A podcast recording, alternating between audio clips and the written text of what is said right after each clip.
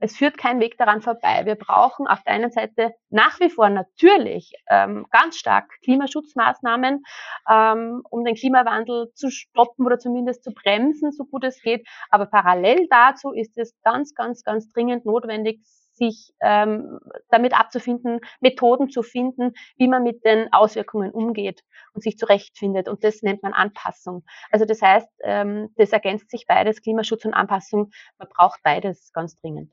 Klimaschutz? Äh, ganz schön kompliziert. Das ändert sich jetzt. Wir widmen uns der größten Herausforderung unserer Zeit. Werde mit Klimadialog zum Klimaschutzprofi. Lösungen und Hintergründe der Klimakrise werden endlich verständlicher. PionierInnen und tapfere EntscheiderInnen weisen uns mutige Wege in die Zukunft. Diskussionen zwischen Theorie und Praxis zeigen, wie wir gemeinsam die Krise bewältigen können. Und auch, was du dazu beitragen kannst. Ähm, Klimaschutz? Das ist der Klimadialog. Der Podcast von Klimaaktiv. Klimawandel-Anpassungs-Modellregionsmanagerin in der Zukunftsregion Enstal. Puh, ein ganz schön langer Name für eine ganz schön spannende Aufgabe. Mit Klarmanagerin Nathalie Brückler sprechen wir in dieser Folge über diese Aufgabe und warum es in Österreich bereits jetzt dringend notwendig ist, sich ans Klima anzupassen. Wir fragen, welche Auswirkungen der Klimakrise sind bereits jetzt in Österreich spürbar und welche Lösungsmöglichkeiten gibt es? Wäre die Tätigkeit als Klarmanagerin nicht schon genug, ist Klimaidol Nathalie Brückler auch noch Geschäftsführerin eines Beratungsunternehmens im fachlichen Bereich der Energieversorgung und Energiewirtschaft. Von Nathalie Brückler lernen wir, ein Beruf mit Sinn macht eben Sinn. Heute zu Gast im Podcast Der Klimadialog ist Nathalie Brückler. Nathalie Brückler ist Modellregionsmanagerin. Was das genau ist, darauf gehen wir später noch ein. Und auch Geschäftsführerin eines Energieberatungsunternehmens, nämlich Mosma Energies. Hallo Nathalie. Hallo, einen schönen Tag. Wir sprechen heute über das Thema Klimawandelanpassung. Aber bevor wir zum Thema kommen, möchten wir dich auch noch besser kennenlernen. Und da gibt es bei uns immer einen Fragebogen, nämlich den Klimaaktiv-Fragebogen, ähm, bei dem du so schnell wie möglich und so kurz wie möglich antworten solltest, damit wir dich ein bisschen besser kennenlernen. Der Klimaaktiv-Fragebogen. Also, wir starten. Wer bist du in drei Worten? Ähm, Klimawandel-Anpassungsmanagerin, ähm, Mutter und ähm, in, optimistisch in die Zukunft äh, blickende. Stadt oder Land? Land. Technik oder Wirtschaft? Wirtschaft. Bewahren oder Innovation? Ähm, ich würde sagen beides. Und wenn du dich entscheiden musst? Äh, Innovation. Weil da kann man ja das Bewahren auch einfließen lassen, meiner Meinung nach. Dürfte ich eine Plakatwand auf dem Stephansdom gestalten, würde darauf stehen. Für unsere Kinder. Sehr schön. Okay, super. Ja, dann gehen wir gleich ins Gespräch und ich würde dich mal bitten, dich kurz vorzustellen. Wie würdest du deinen Beruf deinen Kindern zum Beispiel erklären? Uh, okay, ja, ähm, mein, mein Beruf, äh, in meinem Beruf geht's um, um das, dass man, ähm, dass ich Gemeinden und äh, Bürgerinnen, also den Menschen, die, die bei uns in der Gegend wohne, wohnen, äh, dabei unterstützen möchte, sich bestmöglich darauf vorzubereiten, ähm, was ähm, so aktuell passiert, äh, die Auswirkungen, die der Klimawandel bei uns in der Region hat. Also wenn es jetzt zum Beispiel ähm, immer öfter, immer stärker regnet, äh, wie man sich da am besten darauf vorbereiten kann, was man da tun soll, berücksichtigen soll, wie man unseren Wald ähm, klimafit macht, also so, so gestaltet, dass er in Zukunft auch noch dasteht und uns hilft, ähm, ein schönes Leben zu leben. Ja, ich helfe den, den, den Kindern auch zu zeigen und auch den Erwachsenen, wie man sich am besten verhalten soll, damit man die Welt einfach äh, so schön erhält, wie es jetzt für uns noch ist bei uns in der Region. Also das sind so vielleicht einmal ein paar, ein paar Erklärungsversuche, wie man das den Kindern vielleicht näher bringen könnte. Und wie würdest du es jetzt einem neuen Bekannten erklären, der vielleicht schon ein bisschen technischen Hintergrund hat? Ähm, ja, im Grunde eh nicht viel anders. Also es geht, es geht in meiner Arbeit darum, ähm, Projekte zu begleiten, auch äh, zu forcieren, zu initiieren, gemeinsam mit allen Akteuren, äh, allen relevanten Akteuren in der Region oder auch überregional, ähm, um eben äh, uns und die Gemeinden bestmöglich darauf vorzubereiten, äh, was der Klimawandel noch an Folgen für uns bringt, beziehungsweise ähm, wie man am besten damit fertig wird mit den Auswirkungen, die wir jetzt heute schon spüren und sehen. Und da haben wir verschiedene Schwerpunktbereiche, die wir da ausgewählt haben bei uns in der Region. Wie kamst denn du persönlich zu dem Thema Klimawandelanpassung? Ähm, naja, das war eigentlich ganz lustig. Ähm, mit meinem Mann gemeinsam ähm, habe ich ja die Firma Mosmo Energies OG, äh, wo wir uns mit Energiethemen bisher vor allem be befasst haben, äh, mit ähm, Systemumgestaltung, äh, Energiesystemumgestaltung und äh, Unternehmensberatung und haben jahrelang äh, schon äh, immer uns beteiligt an Forschungsprojekten Entwicklungsprojekten in Österreich, aber auch international. Und ähm, da wir aber unseren Lebensmittelpunkt dann seit der Gründung eigentlich, also kurz vor der Gründung unseres Unternehmens ins Enstal wieder verlagert haben aus der Stadt heraus. Also wir wollten wieder zurückgehen aufs Land. Ähm, haben wir festgestellt, dass auch bei uns in der Region sehr viele Akteure, aktive Akteure sind, sehr viele Menschen, die viel bewegen wollen. Und dann ist uns diese Ausschreibung des Klima- und Energiefonds der Klimawandel-Anpassungsmodellregionen untergekommen. Und somit ja, bin ich in das Thema hineingekommen und haben wir uns äh, dazu entschlossen, hier die Initiative zu ergreifen, in der Region Gemeinden zu gewinnen, um eben äh, dieser Modellregion beizutreten. Und jetzt gehen wir nochmal einen Schritt nach vorne. Wie bist du zum Energiethema gekommen? Ähm, ja, zum Energiethema bin ich durch mein Studium gekommen. Also ich habe internationale Betriebswirtschaft in, an der FH Kufstein Tirol studiert und äh, in der Diplomarbeit, äh, also für die Diplomarbeit habe ich mich dann dazu entschlossen, ähm, über erneuerbare Energien äh, zu schreiben und zu recherchieren. Und äh, da das Thema einfach so wahnsinnig spannend war und für mich ja so wichtig und ich ja einfach gewusst habe, ich möchte da noch, mich noch weiterbilden, ähm, äh, und auch da noch mehr machen in der Zukunft. Äh, jetzt habe ich auch das Doktorat in Energiewirtschaft begonnen und dann auch abgeschlossen und bin somit in dem Thema einfach hängen geblieben. Also das ist unser, unser fachlicher Schwerpunkt, sowohl bei meinem Mann auch als bei mir. Was ist das Spannende an dem Thema? Ähm, ich wollte immer schon mit meiner Arbeit wirklich was Sinnvolles machen, also nicht nur de, de, des äh, Geldverdienens wegen äh, oder karrieretechnisch, sondern mir war ganz wichtig, ähm, wo ich meine Kraft und meine Passion reinstecke, da möchte ich damit etwas bewegen können. Und, ähm, und auch in einem Feld arbeiten, das, das dynamisch ist, wo sie viel tut, wo Innovation eine große Rolle spielt, Ideen, äh, aber auch wo viele ähm, Menschen miteinander zusammenarbeiten müssen, wo man Teams braucht, ähm, Akteure und auch Experten aus verschiedensten Bereichen und, und deswegen ja bin in dem Bereich geblieben und, und ähm, ja äh, versuchen damit zu gestalten sozusagen. Also das ist auf jeden Fall sehr, sehr sinnvoll, was du da jeden Tag machst. Aber jetzt könnte man ja sagen, es bei uns geht ja heute ums Thema Klimawandelanpassung. Wenn man jetzt eh schon das Klima schützt, warum muss man sich denn dann ans Klima anpassen? Ah, das ist ganz leicht beantwortet. Leider Gottes ist es mit dem Klimawandel mittlerweile schon äh, so weit fortgeschritten, dass wir die Auswirkungen, wie ich vorhin schon kurz erwähnt habe, in unterschiedlichsten Bereichen jetzt schon ganz stark spüren. Und selbst wenn wir ab heute alles sofort richtig machen würden, keine Emissionen mehr emittieren würden, ähm, die, ähm, keine Umweltverschmutzung mehr verursachen würden, die Auswirkungen, die wir bisher schon verursacht haben, würden wir mindestens noch 50, 60 Jahre lang spüren. Das heißt, es, es führt kein Weg daran vorbei. Wir brauchen auf der einen Seite nach wie vor natürlich ähm, ganz stark Klimaschutzmaßnahmen, ähm, um den Klimawandel zu stoppen oder zumindest zu bremsen, so gut es geht. Aber parallel dazu ist es ganz, ganz, ganz dringend notwendig, sich ähm, damit abzufinden, Methoden zu finden, wie man mit den Auswirkungen umgeht und sich zurechtfindet. Und das nennt man Anpassung. Also das heißt, ähm, das ergänzt sich beides, Klimaschutz und Anpassung. Man braucht beides ganz dringend. Okay, also Klimawandel, Anpassung, Klimaschutz ergänzt sich. Ähm, wie würdest du ganz kurz den Unterschied nochmal zusammenfassen? Äh, beim Klimaschutz ja, gern. Beim Klimaschutz geht es um äh, Maßnahmen, die, die, ähm, also die Emissionen äh, reduzieren, Ähm, und bei der Anpassung geht es darum, äh, zurechtzufinden mit den ähm, Folgen, die wir jetzt schon spüren. Was wären denn jetzt zum Beispiel typische Beispiele in Österreich, wo man sich jetzt schon an den Klimawandel anpasst?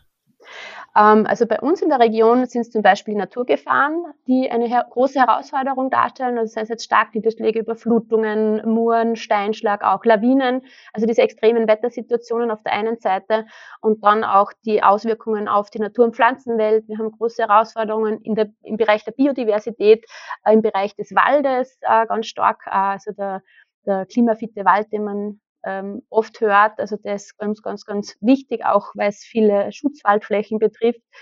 Ähm, in anderen Bereichen in Österreich haben wir ganz andere Probleme. Darum gibt es auch diese Klarregionen, weil einfach jede Region andere Herausforderungen zu bewältigen hat. Im Süden zum Beispiel äh, ist das, Hitze, das Hitzethema ganz stark da, die Trockenheit, teilweise auch Keime im Wasser, überhaupt Wasserverfügbarkeit. Also da geht es bei uns ist mehr das zu viel an Wasser äh, und dort ist eher das zu wenig an Wasser. Äh, auch in der Landwirtschaft, ähm, Erosion, ähm, Humusaufbau, ähm, dann auch in ganz anderen Gegenden wieder das Waldthema aufgrund äh, von Schädlingen und Trockenheit. Also das sind so die, die Probleme. Oder auch in den Städten ganz stark äh, das Hitzeproblem, vor allem in den Sommermonaten. Also so kann man sich das vorstellen. Und ähm, was kann, also was wird da konkret schon unternommen dagegen? Ähm, da gibt's ganz, ganz viele spannende Projekte. Also was wir zum Beispiel in der Region machen, wir informieren ganz stark. Also es ist immer eine Mischung aus Bewusstseinsbildung, Information und aber auch praktische Umsetzung. Ähm, ganz neu, was auch aus der, also Idee eigentlich aus der Klar heraus, aus der Klar Klimawandel-Anpassungsmodellregion heraus entstanden ist, ist zum Beispiel ein Outdoor-Demonstrationsmodell der Naturgefahren. Also das Konzept haben wir im Rahmen der Klar ähm, definiert und herausgearbeitet und darauf aufbauend dann ein Anschlussprojekt entwickelt, und zwar das Wassererlebnis Öblan, das wir jetzt ähm, äh, gerade vorige Woche eröffnen durften äh, mit einem großen rauschenden Fest im wahrsten Sinne des Wortes.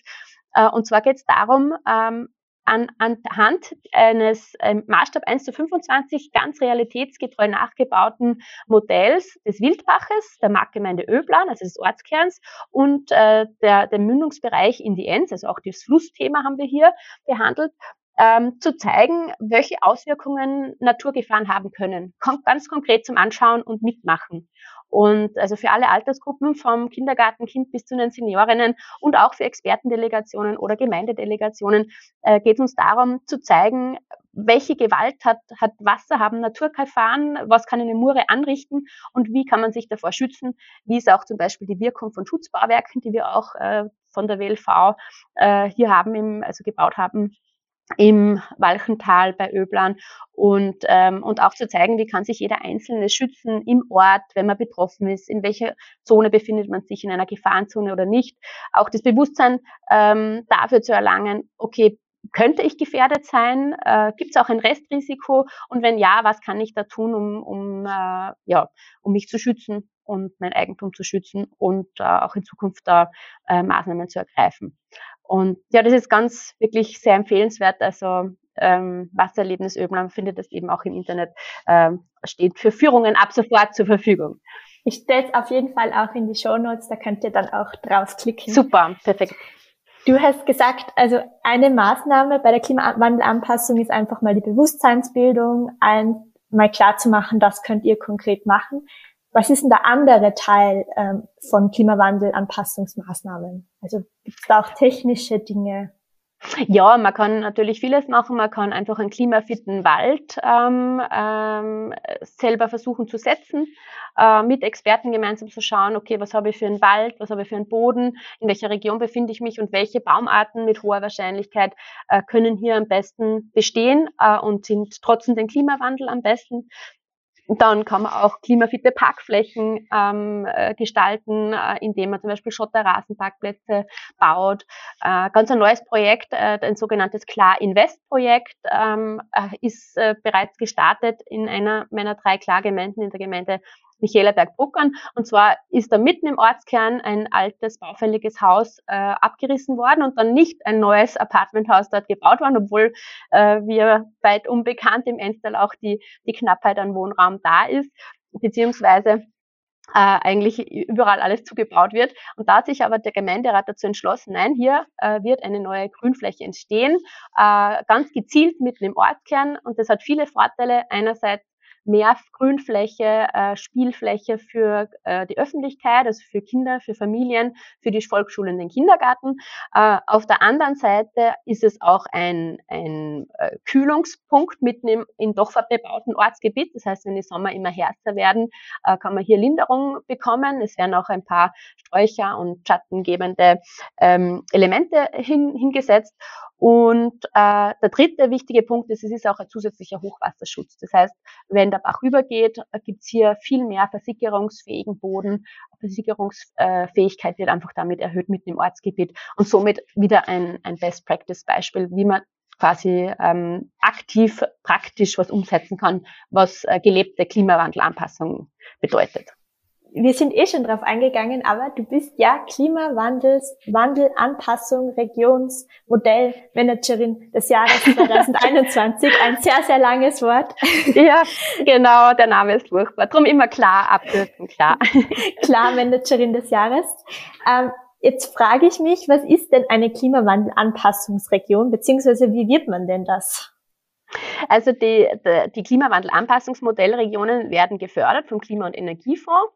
Das ist eine eigene Ausschreibung für Kommunen äh, beziehungsweise öffentliche, öffentliche Partnerschaften. Und ähm, ja, da können sich Gemeinden äh, zusammenschließen und äh, sich für so eine Modellregion bewerben. Eine sehr hohe Förderung, nämlich eine Förderquote von 75 Prozent. Und da gibt es mehrere Phasen. Also man startet mal mit einer Konzeptphase. Wenn man die ähm, dann, äh, also wenn die Jury befindet, dass das Konzept gut ist und dass man da ähm, äh, quasi weiterarbeiten kann, kriegt man das Go und kann sich für eine Umsetzungsphase bewerben, wo konkrete Maßnahmen für eine Umsetzung auch dann definiert werden müssen. Also so eben ähnlich die Beispiele, die ich genannt habe. Also Mischung aus praktischen, technischen, grünen Maßnahmen und Bewusstseinsbildung, Informationsmaßnahmen. Und dann hat man ähm, zwei Jahre und dann in der Weiterführungsphase, ab der Weiterführungsphase drei Jahre Zeit, mit den Akteuren in der Region, mit den Bildungseinrichtungen, mit den Gemeinden eben konkreten ähm, ja, Klimawandel, Anpassung voranzutreiben. Sehr spannend auf alle Fälle. Aber meine Frage ist dann schon, müssten nicht alle Regionen Klimawandelanpassungsregionen werden in Zukunft? Also die Herausforderung liegt ganz klar da. Ja, also es ist äh, wirklich, äh, also alle Gemeinden, äh, in, also ich, ich traue mir zu sagen, dass es keine Gemeinde gibt, die keine Herausforderungen hat in, in Sachen Klimaanpassung, Klimawandelanpassung. Und äh, natürlich, dementsprechend sollte jede Gemeinde etwas tun. Ähm, äh, aber ja, also natürlich ist es äh, wird, wird diese Arbeit mit dieser Förderung massiv erleichtert. Ähm, ist, die Gemeinden, die haben einerseits viele andere Punkte auf, ihren, auf ihrer Agenda, äh, die, sie, die sie bewältigen müssen. Da ist der Klimawandel halt ein, ein sehr wichtiger Punkt, hoffentlich, aber halt nicht der einzige. Und auf der anderen Seite hat eine Gemeinde normalerweise gar nicht die personellen Ressourcen, solche Maßnahmen einerseits zu definieren und dann auch zu betreuen, zu managen, abzuwickeln äh, und ähm, auch zu initiieren. Und deswegen ist sehr empfehlenswert, wenn sich die Gemeinde eben jemanden sucht, ähm, ein, einen Mann oder eine Frau, die, äh, die sich dann quasi zumindest ähm, Halbzeit äh, um so ähm, solche Maßnahmen, um solche Projekte kümmern kann. Und ja, und man kann sie eben äh, ganz gut finanzieren über so eine Förderung, über diese Förderschiene. Kann ich nur jeder Gemeinde empfehlen. Ja, also es zahlt sich wirklich aus und ich glaube, meine Bürgermeister bestätigen das auch. Was wären denn jetzt so einzelne Maßnahmen, die Gemeinden schon machen könnten, ähm, um sich für die Klimakrise zu rüsten, sich vorzubereiten? Also ich würde da auf jeden Fall empfehlen, einen systematischen Ansatz zu wählen und nicht einfach äh, Kraut und drüben irgendwie da Maßnahme dort irgendwas nach einem ähm, äh, ja, Regenprinzip zu machen. Aber ähm, also sich einmal hinzusetzen im Gemeinderat und in einem Ausschuss und, und zu erheben, okay, was habe ich für Probleme? Habe ich ein Hitzeproblem? Habe ich ein Naturgefahrenproblem? Ähm, was auch als Chance, äh, teilweise man redet immer von, von Problemen, natürlich äh, bedeutet der Klimawandel teilweise auch Chancen, zum Beispiel im Tourismus, im Sommertourismus, im, ähm, in der Sommerfrische zum Beispiel. Äh, und es ist alles eine Chance, wenn man es rechtzeitig ergreift, ähm, auch im Wald und so weiter oder in der, in der Raumplanung ganz stark auch. Und ähm, also das würde ich schon systematisch an, angreifen, aber als Beispiele, damit man sich vielleicht mehr darunter vorstellen kann, äh, wäre ähm, zu sagen, Kindergärten oder an öffentlichen Plätzen brauche ich irgendwo noch eine, eine Beschattung, eine Verschattung. Brauche ich vielleicht irgendwo noch einen Trinkbrunnen zusätzlich? Wäre das nicht eine Erleichterung? Ähm, kann man Bauern, äh, Landwirte, Forstwirte unterstützen äh, mit ihren Herausforderungen, sei es in der Land- oder Forstwirtschaft? Kann man da ähm, irgendwas initiieren, gemeinsam mit der Landwirtschaftskammer, äh, aufklären, äh, was sind die ähm, was wären so Maßnahmen eben in, im Forst, also welche Baumarten wären geeignet, um den Wald äh, klimafitter zu machen. Das sind alles so Beispiele, die man, die man da ähm, erwähnen kann. Oder auch ähm, im, im Sinne des Katastrophenschutzes ist meine Gemeinde gut aufgestellt, weiß jeder, was er zu tun hat im Fall einer Katastrophe, einer Naturgefahr, äh, welche Verantwortlichkeiten hat jeder. Also es ist äh, vielen Bürgermeisterinnen und Bürgermeistern gar nicht so bewusst äh, bei Amtsantritt, was auf sie zukommt, äh, wenn eine Naturgefahr äh, im Ort passiert. Denn äh, der Bürgermeister, die Bürgermeisterin sind immer Katastrophenbehörde erster Instanz erstmals. Und erst dann, wenn die Katastrophe groß genug ist, dann äh, kann sein, dass die Bezirkshauptmannschaft dann übernimmt. Und da sind wirklich viele nicht vorbereitet auf dieses Thema, weil wenn eine Naturgefahr da ist, dann hat man nicht die Zeit, sich da groß Gedanken zu machen. Da muss man schon wissen, was zu tun ist. Und ähm, also da, da ist auch die große Empfehlung, sich da schlau zu machen und ähm, sich zu überlegen, wen brauche ich im Katastrophenstab, welche Personen bei mir im Ort wissen über was Bescheid. Und ähm, ja, sich da insofern auch vorzubereiten von behördlicher Seite. Würdest du sagen, dass man sich mit den ähm, Klimawandelanpassungsmaßnahmen auch Kosten erspart? Äh, ja, natürlich. Also wenn ähm, ich besser vorbereitet bin, zum Beispiel jetzt auch, wenn ich bei dem Beispiel bleibe, der Naturgefahren, dann äh, kann ich äh, mit Sicherheit äh, im besten Fall äh, Kosten minimieren oder sogar vermeiden äh, sei es jetzt an der Infrastruktur oder auch, äh, wenn es um Menschen geht, um, um, um deren äh, Sicherheit. Ähm, also da, je mehr ich drüber weiß, desto besser ähm, kann ich mich vorbereiten und desto mehr kann ich vermeiden.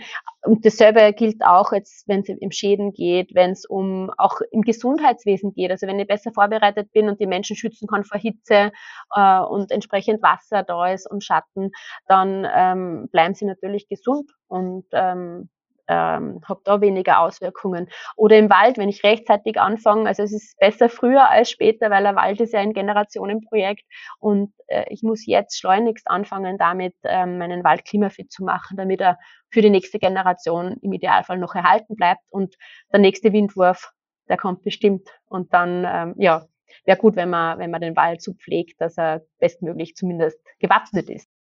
Ähm, naja, jetzt wechseln wir mal das Thema. Du bist ja nicht nur Modellregionsmanagerin, sondern auch Geschäftsführerin von einem Energieberatungsunternehmen. Welche Der Energieberatung, vielleicht wenn ich kurz ja, äh, sagen darf, also Energieberatung nicht direkt. Also wir machen keine Energieberatung, da gibt es andere Spezialisten dafür. Also ähm, äh, genau. Also das ist nicht so genau das, was wir machen. Magst vielleicht nur kurz definieren, was ihr genau macht? Also gern. ja, auf der einen Seite, also äh, mit meinem Mann Wolfgang gemeinsam eben haben wir 2013 die Firma Mosma Energies gegründet und 2014 sind wir, äh, haben wir äh, operat, äh, operativ losgestartet und unser Kerngeschäftsfeld ist schon die Unternehmens, also Beratung, aber Unternehmensberatung. Das heißt, wir ähm, betreuen Projekte von der Projektidee über die Umsetzung, Fördersuche bis zur ähm, Berichtslegung. Aber das sind jetzt keine Energieprojekte im Sinne von zum Beispiel einer Photovoltaikanlage, äh, wie man sich das so vorstellt, sondern das sind ähm, Projekte gemeinsam mit der Industrie, mit der Energiewirtschaft, mit Partnern, die Komponenten zum Beispiel entwickeln und äh, wir suchen äh, Förderschienen, äh, wo es reinpasst, äh, nehmen auch mit unserer Erfahrung an Konsortien teil, zu denen wir eingeladen werden und ähm, genau entwickeln sozusagen ähm, Komponenten des Energiesystems der Zukunft mit äh, und weiter und ähm, inhaltlich sind wir dann auch oft dabei, also einerseits das Projektmanagement und die Öffentlichkeitsarbeit zum Beispiel und auf der anderen Seite ähm, äh, nehmen wir an den Projekten auch selbst teilweise wissenschaftlich auch teil, indem wir uns um die Wirtschaftlichkeitsbewertungen kümmern oder auch Stakeholder-Prozesse vorantreiben, zum Beispiel mitgestalten. Das, das sind so unsere Kern, Kern ähm, ja, Aufgaben in unserer Firma. Also es ist nicht der klassische Energieberatungsberuf, wo man anrufen kann als Privater und sagen kann, ich hätte jetzt genau. eine Wärmepumpe, sondern ihr betreut einfach große genau. Projekte, um auch ähm, was in der Energiewirtschaft oder im Energiebereich genau. voranzutreiben. In der Forschung und Entwicklung eigentlich hauptsächlich, genau. Oder wir betreuen auch kommunale Projekte. Also wie gesagt, das Wassererlebnis durften wir auch vom Projektmanagement eben von Beginn an mitbetreuen, äh, von der Planung weg und bis zur Umsetzung und kümmern uns auch auch da zusätzlich, also nicht nur um die Koordination der Projektumsetzung, sondern auch um die ähm, Öffentlichkeitsarbeit zum Beispiel und ja, Mitbetreuung teilweise auch des Projekts. Also das ist zum Beispiel jetzt unser letztes großes. Und dann zwei andere Projekte, wo wir, also Forschungsprojekte, wo wir teilnehmen, ist eines zu ähm, Energiegemeinschaften, zum Beispiel gerade ein europäisches Projekt und das zweite ist ein äh, Projekt, wo es um Netzschutz geht, also ganz ein technisches Thema. Da ist mehr mein Mann zu Hause, der ähm, ja, äh, Techniker ist. Ähm, was würdest du denn sagen, welche Herausforderungen gibt es denn im Ausbau von erneuerbaren Energien in Österreich gerade? Äh, ja, also die, die, die Herausforderung ist, glaube ich, das bestmöglich zu koordinieren, dass wir schnellstmöglich voranschreiten. Ähm, das ist, glaube ich, eins der, der und auch, dass die, die politischen Rahmenbedingungen ähm, da nicht stehen bleiben, sondern auch mit weiterentwickelt werden. Ich glaube, das ist ähm, ja eine der großen Herausforderungen. Was natürlich jetzt ähm, positiv ist, der, der recht hohe Strompreis, der ähm, ist natürlich positiv zu sehen in der Entwicklung der erneuerbaren Energien, wobei ich denke, dass sich in der Weiterentwicklung des Marktes dann noch einiges tun wird, weil das Marktgefüge aktuell, ja, sehr spannend, wie sich das jetzt aktuell entwickelt. Was macht ihr denn bei Most More Energies, um diese Herausforderungen zu bewältigen? Naja, wir versuchen einfach unser Know-how einzubringen in den Projekten, äh, mit ganz vielen Akteuren zusammenzuarbeiten im Team, in den Projektkonsortien und ja, einen, einen kleinen Beitrag dazu zu leisten, dass die Technologie und die Innovation hier auch voranschreitet. Und ähm, was uns sehr viel Spaß macht auch, ist eben das zunehmende ähm, Engagement jetzt in der Region vor Ort, mit den Kommunen, mit den Akteuren in der Region. Äh, also mehr das, das Bottom-up-Projekte ähm, äh, mitgestalten, entwickeln und zu sehen, dass da auch wirklich was passiert. Also nicht nur Projekte, wo dann am Ende ein Bericht herauskommt, der viele spannende Sachen beinhaltet, aber dann doch in der Schublade landet, sondern wo wir Sachen umsetzen können, in Or also vor Ort, in den Ortschaften, mit den, mit ganz vielen Akteuren und Kooperationspartnern und, und wo man das auch in die in die Breite dann bringt, das Thema und anderen Menschen auch zeigt, was möglich ist und was man machen kann und was jeder machen kann. Das ist ganz, ganz toll und das freut uns sehr, dass wir uns da einbringen dürfen. Du hast ja jetzt so einen klassischen Beruf der Energiewende, so einen Green Job, den man immer mehr benötigt. Wie würdest du jemanden ermutigen, ermutigen dieselbe Laufbahn einzuschlagen? Ähm, ja, ich habe es jetzt selber nicht so schwierig gefunden, muss ich sagen. Also es gibt mittlerweile ja viele Studien, die in diese in diese Kerbe schlagen. Die die also die Angebote, glaube ich, sind sehr zahlreich und sich da auch wirklich ähm, sich informieren und zu schauen, okay, was würde mich am meisten interessieren und dann einfach machen. Und ähm, ja, ich denke, Jobs gibt es wirklich genug aktuell auch in dem Bereich und werden immer mehr.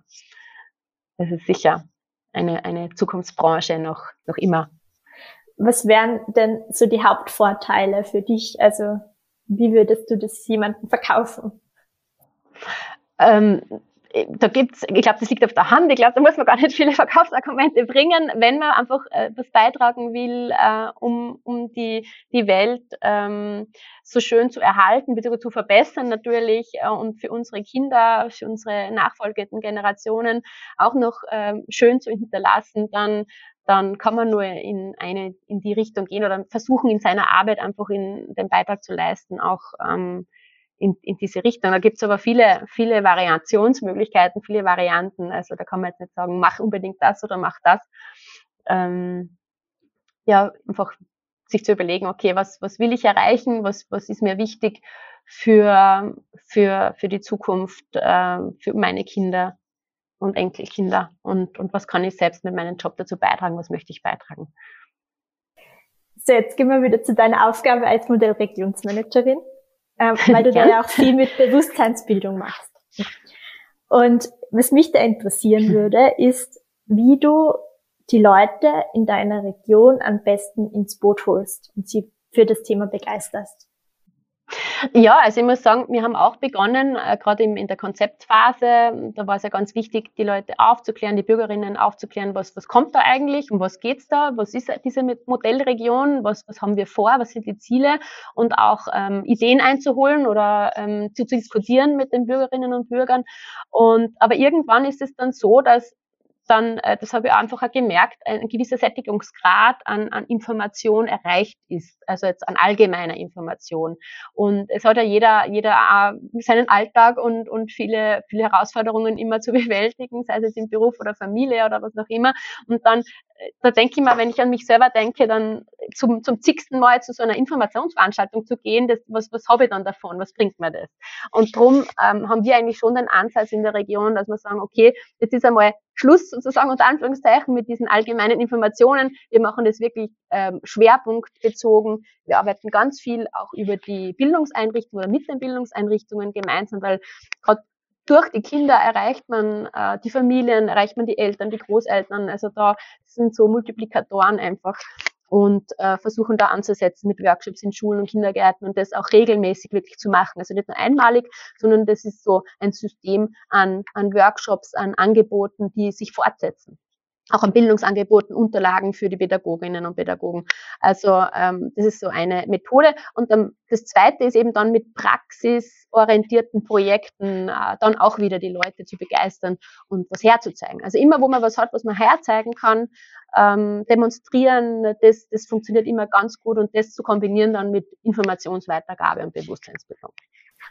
Welche Herausforderungen begegnen dir da? Also es gibt ja sicher auch Leute, die dem Ganzen vielleicht eher skeptisch ähm, gegenüberstehen. Ähm, hast du da ein Beispiel, wo es dir da schon mal gelungen ist, jemanden zu überzeugen und der dann gesagt hat, ja, ist to tolle Ideen, super, mache ich auch mit? Also ich muss sagen, eher wenig. Also ich habe wirklich, wirklich eigentlich keinen Widerstand. Im Gegenteil, ähm, ähm, sie sieht jeder eigentlich sofort den Vorteil. Da habe ich vielleicht ein bisschen einen Vorteil im Vergleich zu Klimaschutzprojekten, ähm, ähm, wo es eben um Veränderung geht, ähm, äh, wo es vielleicht um das geht, dass man eine Verhaltensänderung sofort herbeiführen sollte oder oder halt in verschiedenen Lebensbereichen und dann äh, da abwägen soll, ist das jetzt für mich ein Verlust oder ein Verzicht oder doch eigentlich gewinne ich etwas damit. Im, im Klimawandel-Anpassungsbereich ist eigentlich so, dass ich ja schon Defizite leider sehe, beziehungsweise die Gefahr ist, ist, ist da und, und die ist sichtbar und spürbar und da tue ich mir natürlich viel leichter oder das für den, für den Menschen viel leichter zu erkennen, zu erkennen ähm, dass ich da was ändern muss, ähm, dass man da gar nicht auskommt oder dass, dass das schon so ähm, mich schon so betrifft, dass da gar nicht mehr drüber nachgedacht wird, ob ich was ändern muss, sondern nur wie. Und ähm, von dem her habe ich da eigentlich ähm, kaum kaum Widerstand, kaum, kaum ähm, äh, im Gegenteil, es wird eigentlich immer mehr das Interesse und sind alle sehr dankbar, dass, dass, ähm, dass man da was bewegen kann und auch was tun kann, also dass man gleich ins Tun kommt und das und dann eigentlich auch gleich was sieht, einen Effekt sieht normalerweise. Also das, das ist ein großer Vorteil und macht viel Spaß. Und wie glaubst du, schaffen wir das dann beim Klimaschutz auch, dass es die Leute ja, so betrifft und annehmen? Ja, ähnlich, weil, weil einfach eh diese, diese, also diese Auswirkungen äh, ja so massiv spürbar werden. Also es kann ja, es, es wird ja auch nicht mehr geleugnet im Großen und Ganzen. Also sicher gibt es dort unter vereinzelte Bubbles, wo die Leugnung noch sehr groß ist, aber ich glaube trotzdem ist, glaube ich, fast allen bewusst, ähm, auch durch die Fridays for Future Bewegung und durch die vielen äh, Naturgefahren und Naturkatastrophen, die man einfach jetzt fast täglich in den Medien hört, weltweit und auch bei uns wirklich vor der Haustür passiert. Also nicht irgendwo in einem anderen Erdteil, sondern wirklich bei uns im Land. Und, und ähm, ich glaube, das ist schon jetzt jetzt die, die, die, die Stunde, wo man, wo man das jetzt bewegt und wo man den Menschen, glaube ich, ähm, die Angebote nur machen muss, Und man sieht es ja bei uns in der Region, also die Nachfrage nach Photovoltaikanlagen und auch Speicheranlagen war noch nie so groß. Und wenn man jetzt ähm, quasi anruft beim, beim Installateur und sagt, wir wollen jetzt, möchten eine kaufen, eine neue Photovoltaikanlage, dann hat man Wartezeiten von bis zu einem Jahr mindestens aktuell. Also das heißt, äh, ja, da, also da es tut sich was. Es tut sich massiv viel, ja, und, und da glaube ich, ist, ist eher die Herausforderung, dass man da noch kommt in der Erzeugung der Anlagen ähm, und in, wo, in der Installation. Wo wir jetzt schon beim Thema Angebote sind, da kommen wir auch schon zum Klimaaktiv-Tipp, äh, wo du den Hörerinnen und Hörern einen Tipp mitgibst, der dir in Bezug auf den Klimaschutz oder auch auf die Klimawandelanpassung geholfen hat. Der Klimaaktiv-Tipp. Ähm, ja, also da gibt es äh, ein paar Punkte. Zum einen hat mir sehr geholfen persönlich einfach, dass, dass wir einen, einen Garten haben, wo wir auch wirklich ähm, ähm, viele Monate im Jahr äh, frisches Obst und Gemüse ähm, erzeugen können, selbst für unseren Eigenbedarf. Und, und das freut mich wahnsinnig, dass man da einfach, also regionaler geht's einfach dann gar nicht mehr. Und aber auch wirklich viele Angebote bei uns im Land sind, wo man, die man zusätzlich nutzen kann. Also das ist das eine. Und ähm, zum anderen auch immer wieder mit den eigenen Kindern darüber zu diskutieren, ähm, was, kann, was können wir machen, was können wir noch verbessern, was können wir noch ändern. Ähm, und die Kinder, die halten einem dann immer auch einen Spiegel vor. Und, und da reflektiert man dann viel mehr noch, äh, was man machen könnte und wo man eigentlich hin will und was man für die Kinder noch erreichen will. Und das, das glaube ich, das ist ähm, ja, sehr hilfreich, wenn man da die Kinder mit einbezieht. Ein super Tipp. Ich glaube, da können wir nämlich alle extrem viel lernen. und jetzt kommen wir auch schon zur Abschlussfrage. Ähm, ich habe dich gebeten, eine Abschlussfrage für den nächsten Gast, die nächste Gästin zu formulieren. Aber ich frage dich vorher noch die letzte Frage von unserem Gast. Okay, bin gespannt. Nämlich, was ist dein Superfood? Mein Superfood, okay, da muss ich mal kurz nachdenken. Ähm, aktuell ist gerade der Pak Choi, der bei mir im Garten hängt. Und Sehr gut. Äh, leider, der Spinat ist leider nichts geworden, weil die, die Katzen das drunter und drüber geräumt haben. Ähm, ähm, ja, aber sonst eben Spinat oder Pak Choi, das sind so, das sind so die, die Pflanzen, die man auch roh essen kann, schneller mal in den Mund stopfen kann. Die Kinder lieben das auch, das Naschen. Und ja, oder man kann ganz, ganz was Feines draus kochen auch. Und das ist sehr reichhaltig. Sehr gut. und kann man regional erzeugen. Sehr gut, ja, da kriege ich schon Hunger. Ähm, welche Frage hast du denn an den nächsten Gast, die nächste Gästin? Ja, ich war mir jetzt nicht ganz sicher, wie ich es formuliere, aber vielleicht so in die Richtung, ähm, was, was, was möchte der oder diejenige äh, konkret wirklich erreichen für, für die eigenen Kinder oder, oder die nächsten Generationen? Wo, wo soll die Reise wirklich hingehen und was sind die ihrer oder seiner Meinung nach die besten, äh, sage ich mal, die low-hanging fruits äh, dahin zu kommen? Es gibt ja eine, so eine Vielzahl an Möglichkeiten, was man ändern könnte und vieles ist schwierig äh, für einen, für einen mehr, für einen weniger und äh, aber trotzdem glaube ich, da geht es ganz, ganz klar darum zu schauen, okay, was man kann man am schnellsten ähm, womit kann man am schnellsten am meisten erreichen und das würde mich interessieren. Ja, ich freue mich schon. Wird cool. Na gut, dann bedanke ich mich bei dir. Möchtest du den Hörerinnen und Hörern noch irgendwas mitgeben? Äh, na, jetzt nicht im Konkreten. Also vielen herzlichen Dank für die Einladung. Äh, ich bin sehr begeistert vor dem Podcast und wie der aufbereitet ist und sehr sympathisch und informativ gleichzeitig. Also freut mich sehr, das auch äh, mich teilhaben zu dürfen. ja, vielen Dank. Gut, dann noch liebe Grüße ins Insta. Danke. Ebenfalls liebe Grüße. Das war der Klimadialog, ein Podcast von Klimaaktiv der Klimaschutzinitiative des Bundesministeriums für Klimaschutz, Umwelt, Energie, Mobilität, Innovation und Technologie